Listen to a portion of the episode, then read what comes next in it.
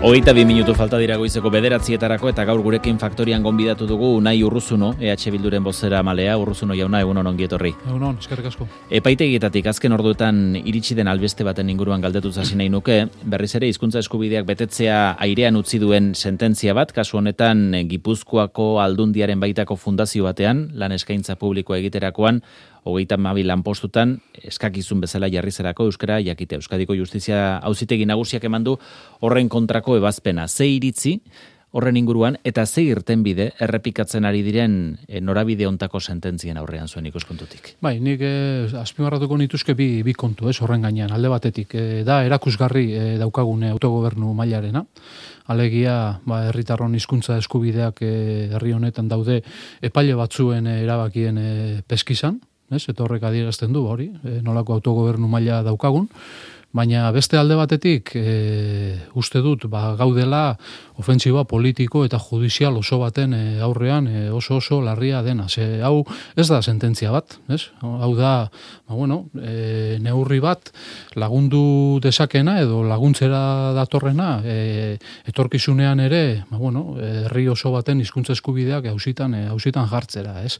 Eta uste dugu epaile horiek e, espreski ez direla ari herritarren e, eskubide berdintasuna e, iparrorratzat e, daukatelarik, baizik eta ari direla ideologia egiten, ideologia konkretu bat e, egiten, ez? Eta horrek, ba, bueno, horrek ematen dio e, larritasuna e, esaten da, ba, bueno, e, nolabait, hizkuntza hizkuntzak ezin duela, ba, pertsonen, e, per, pertsonen aukera berdintasuna edo e, zapustu, baina uste dugu, hemen badagoela errotikako, errotikako beste beste kontu bat, ez? E, egiturazkoa den beste, beste kontu bat, eta da, herri honetan e, askorek esan ohi dutenaren kontra, ez gaudela, gizarte elebidun batean, baizik eta bagaudela gizarte diglosiko, diglosiko batean eta ba, badaudela estamentu askoren aldetik e, nahi bat edo borondate, borondate bat e, diglosia horretan e, e,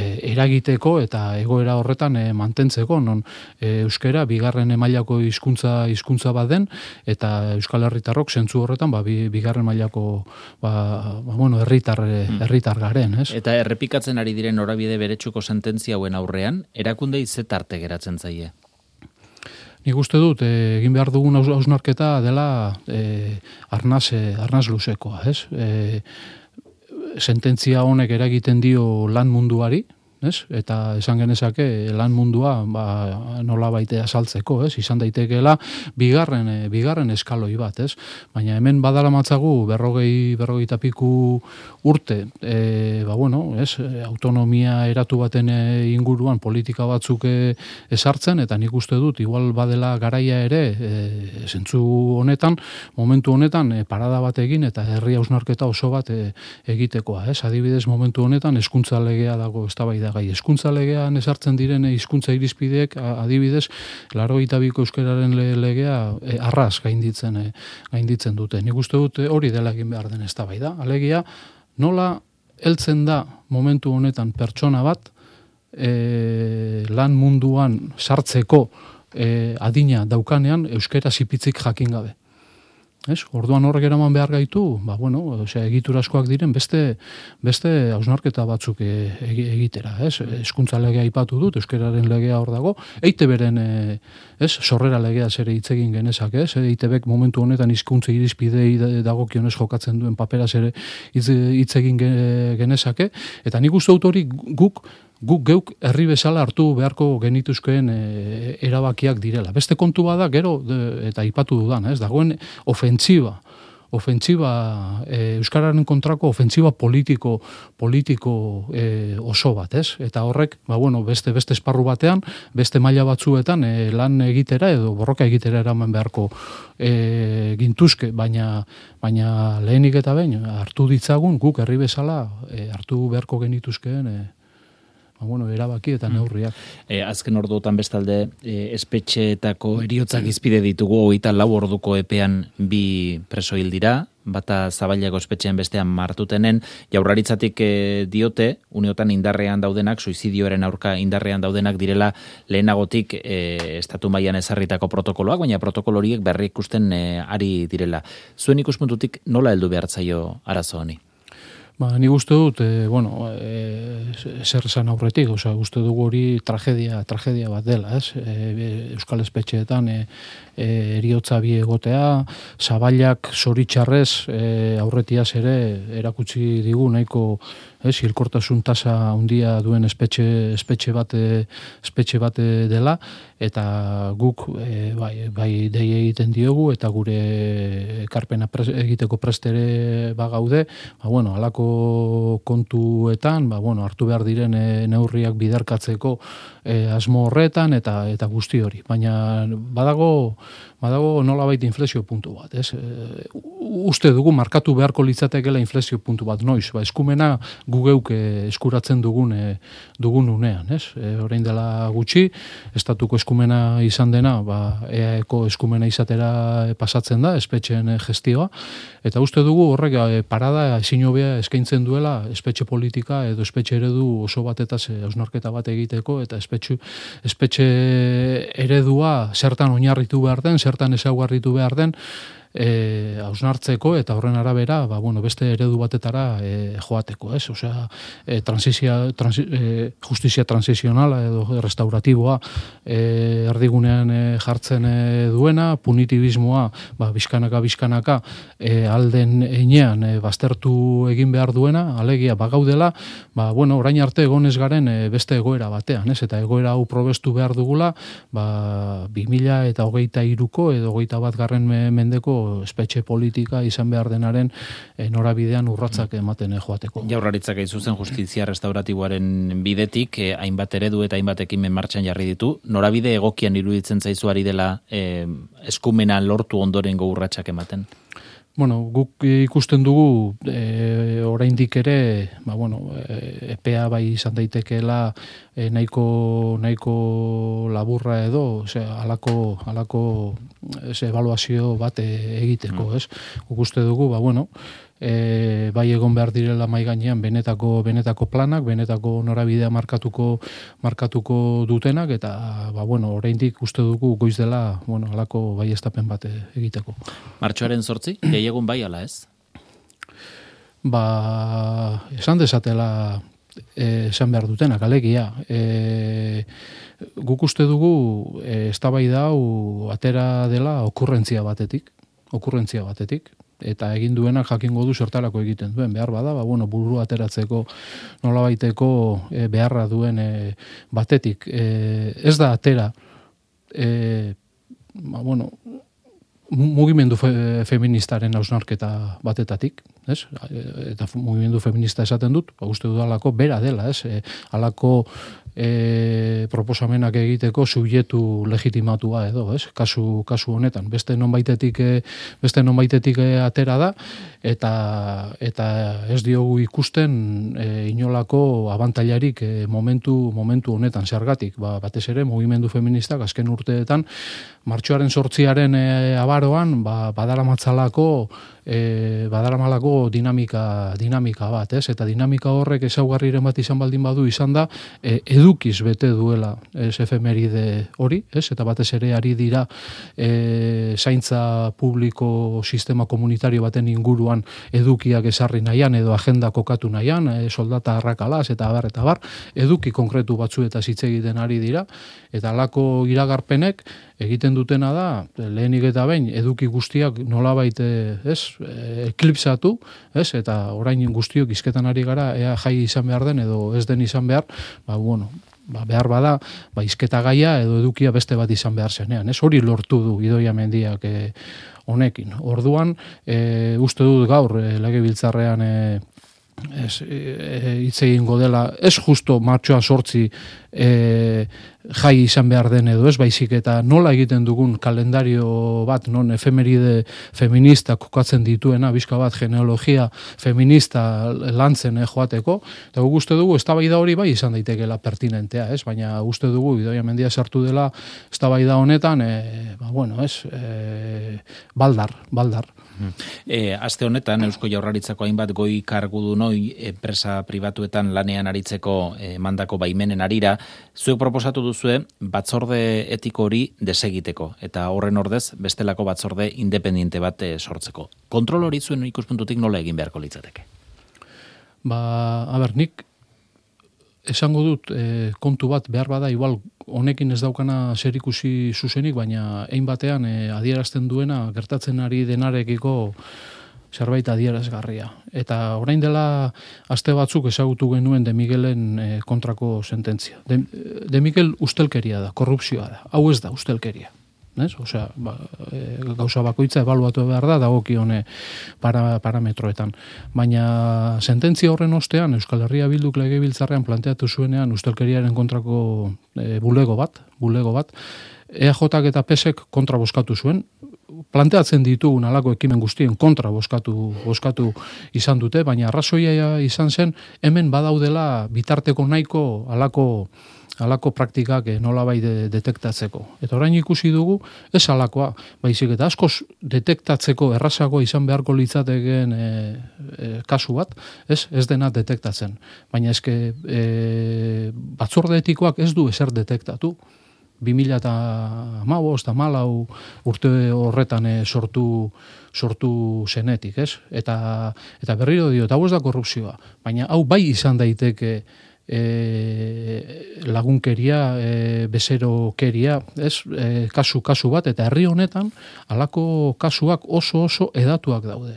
Eta hau ere, hau ere e, behar bada ilegala edo legezkanpoko ez izan arren e, bada gure ustez praktika ez, ez egoki bat. Eta hori berriro diot oso oso edatua dagoen praktika bada batez ere gobernu gobernu honen e, honen baitan, ez?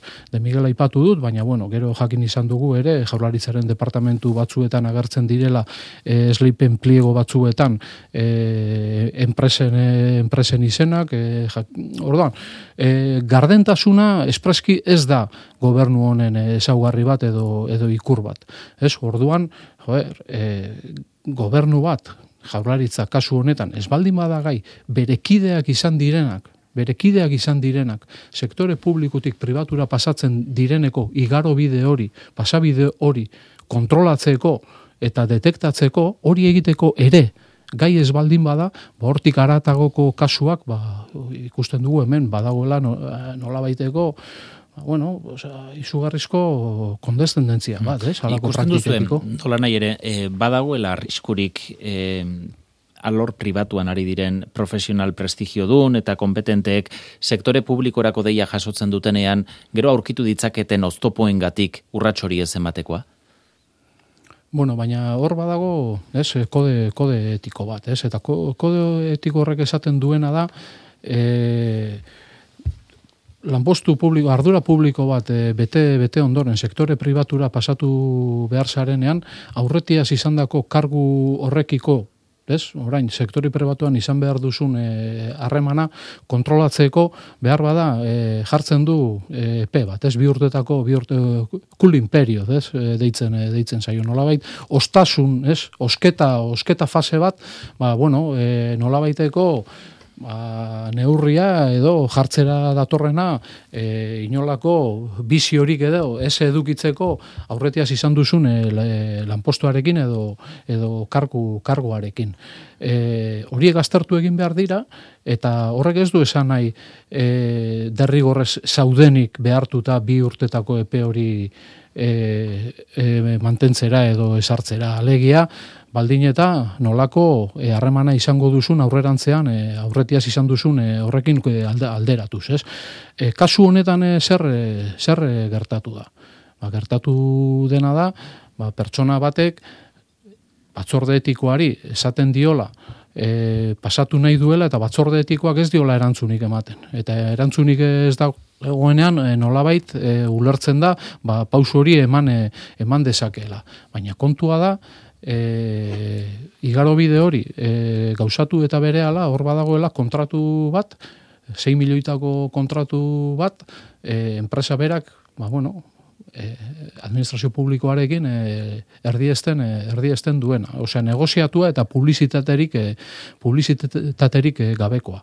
Orduan, hori hor dago. Ez dugu esango guk hori zer den baina bai nahiko genuke horren inguruko azalpen e, sinesgarriak e, ematea, ez? Eta horretan ere uste dut ja tardatzen ari direla. Bi hilabete tardi inguru falta dira, hauteskundetarako udaleta foru hauteskundetarako eta hauteskunde gertu hartu ala, EH Bilduren zerrendak osatzeko prozesuan e, zaudete eta hauzen entzuten ari garen azken egunotan da EAko sektore kritikoko ordezkariak e, zerrenda orotatik kanpo geratu direla.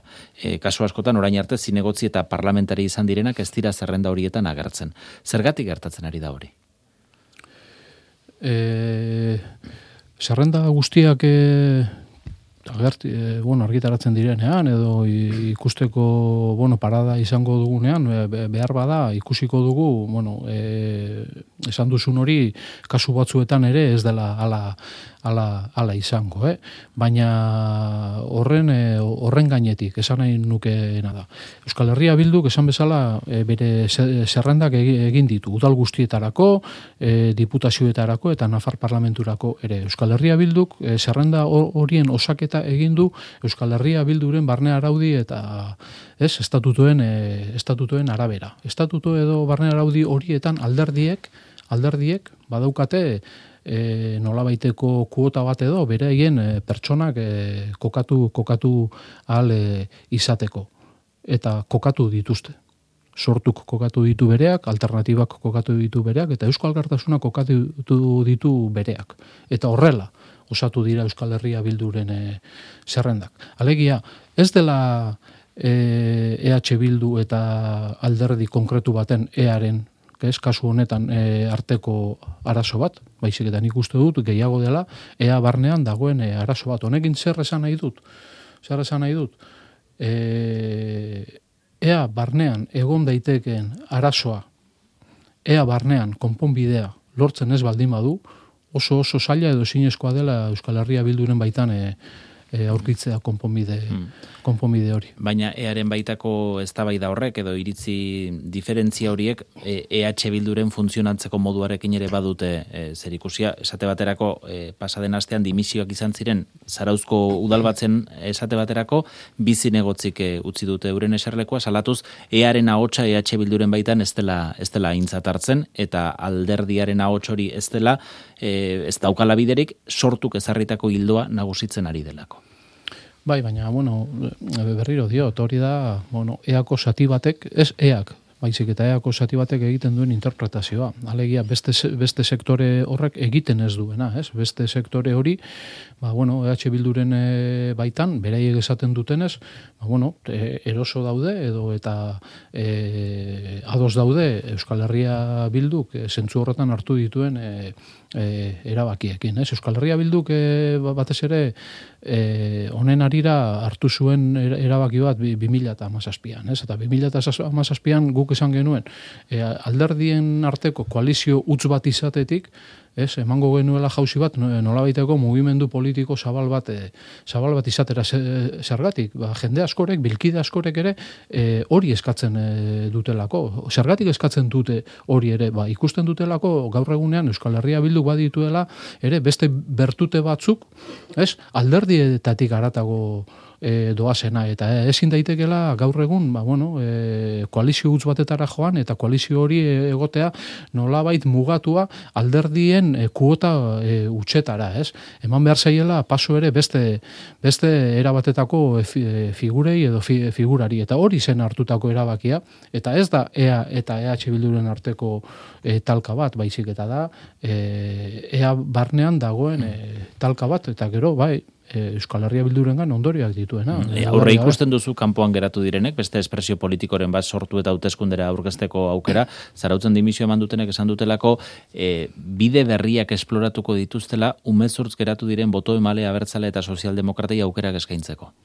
Ez, ez dakit, ez dakit, eta ez dago ere, eh? Osea, zentzu mhm. horretan e, evaluaziorik egitea ikusiko dugu, ala, ala bada, nik uste dut e, Euskal Herria bildu momentu honetan zerrendak egin dituenean, eta ja, nola bait bizka bat aurre kanpaina prestatzen ari garenean, e, nik herrietan sumatzen e, dudana da, ja, izugarrizko ilusioa dagoela, jendea gogotsu ari dela, jendeak espektatiba, bueno, nahiko onak e, ditugula ikusten, aurre ikusten duela, eta gu bizka bat zentzu horretan ari gara ja, ja lanean eta baditugu gure aurre ikuspen batzuk eta eta esan bezala e, jendea ilusioz, jendea gogotsu eta jendea indarrez ere ikusten da. Eta hori e, sumatu da ere e, herrietan e, zerrendak egiterako ganez, nik esango nuke aurten ba, hartu dugula sorpresa txiki bat e, zentzu, zentzu horretan, ez? Ez dut esango erraza denik zerrendak egitea, baina igual bai sumatu dugula nola baiteko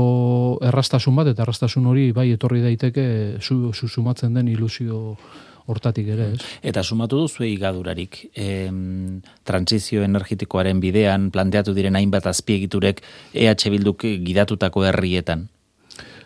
Ez, ez igadurarik, e, ez da dago, eta horrek e, ez da sortuko du. E, badakigu, bada e, eztabaida eztabaida importante bat e, ba, bueno, e, ondorio asko asko dituena eta ondorio hoiei bueno irten bide emanaian ba, bueno, egiten ari garena egin behar da ez eta alegia da ba, eztabaida eman e, jendeari hitza eman jendearen e, iritziak e, kontutan hartu baina baina e, behar edo aurre diagnostiko sendo baten e, arabera egin beharrekoa, ez? Eta transizio energetikoa ez du inor kukatzen egin behar denik, baizik eta kontua da nola egiten den eta egiten den horrek nolako ondorioak dituen, baina ondorioak e, alde batetik e, kaltegarriak izan daitezke, baina beste alde batetik, e, bizka bat gainean jarri behar dire ere, horrek zer, zer reversio sozial duen,